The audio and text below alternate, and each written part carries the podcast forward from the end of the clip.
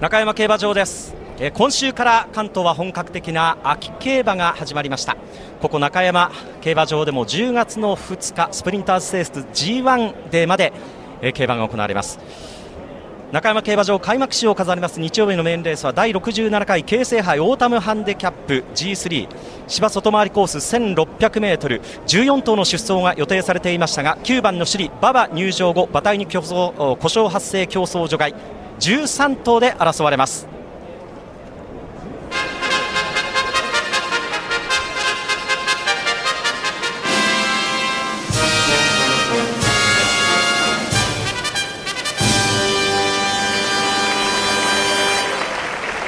お客様から拍手が沸きました。中山競馬場。日曜日の弁レースは第67回京成杯オータムハンデキャップ G3 サマーマイルシリーズです。9番の首里故障発生馬体に故障発生馬場入場後故障発生競争除外13頭で争う今年のレース。単勝通1番人気は11番ファルコニア4.6倍2番人気6番ミスニューヨークと2番のダーリントンホールが並んで4.9倍となっています。トップハンデがベレヌス57キロもう1頭のシュリは競争除外となりました。最軽量ハンデ2番コムストックロード51キロ。各馬11月のマイル G1 マイルチャンピオンシップ出走を目指してのレースです。1コーナー奥ポケット地点最後レインボーフラッグが収まって京成杯オータムハンデキャップ13頭枠入り完了です。スタートしました。まずまず揃ったスタートになりましたがルークズネストタガノディアマンテ後ろから行きます。ダーリントホールの後ろからのスタートになった。外回りコース2コーナーに向かっての先行争い。お1番ベレンズポーンと出ていった。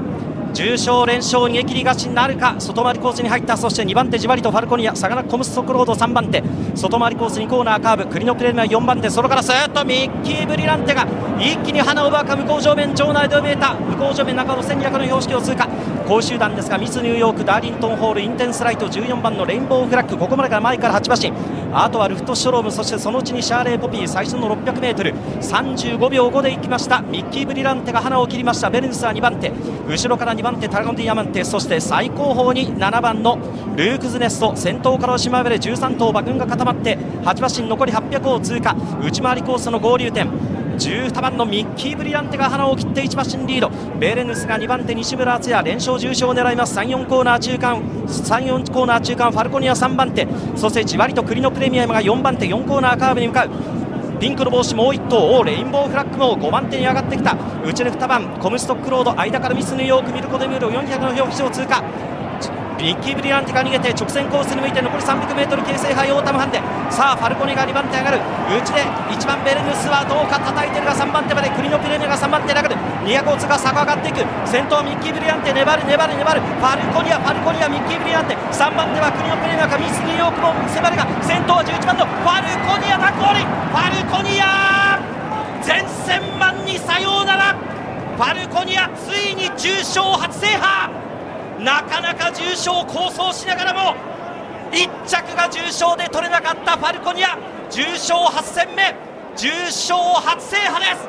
勝ちタイムは1分33秒6上がりタイム4ハロン46秒13ハロンが34秒4そして2着は向こう正面でハナを奪ってそのまま粘り切りました。岩田康成ミッキー・ブリランテ。13頭中12番人気の馬です。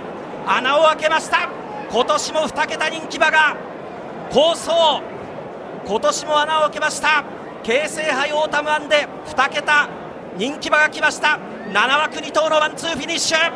そして3着に13番栗のプレミアム。ミスニューヨーク4着。重賞連勝を目指したベレヌスは5着。と続いています。勝ったのは11番のファルコニア。1番人気に応えました。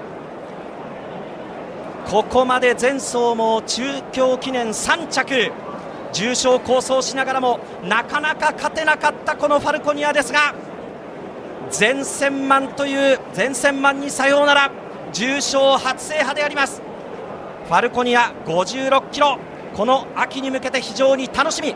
着順表示のスクリーン。1着11番ファルコニア。2着12番ミッキー・ブリランテ。12番人気2着に構想3着13番クリノプレミアム。4着6番ミスニューヨーク。5着1番ベルヌスと続いています。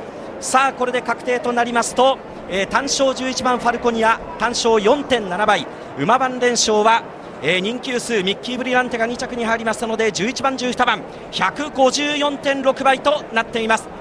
お送りしてきました中山競馬場開幕週を飾るメンレース第67回京成杯オーダムハンデキャップグレード3勝ちましたのは重賞8戦目ついに重賞初制覇吉田隼人騎手騎乗7枠11番ファルコニアでした。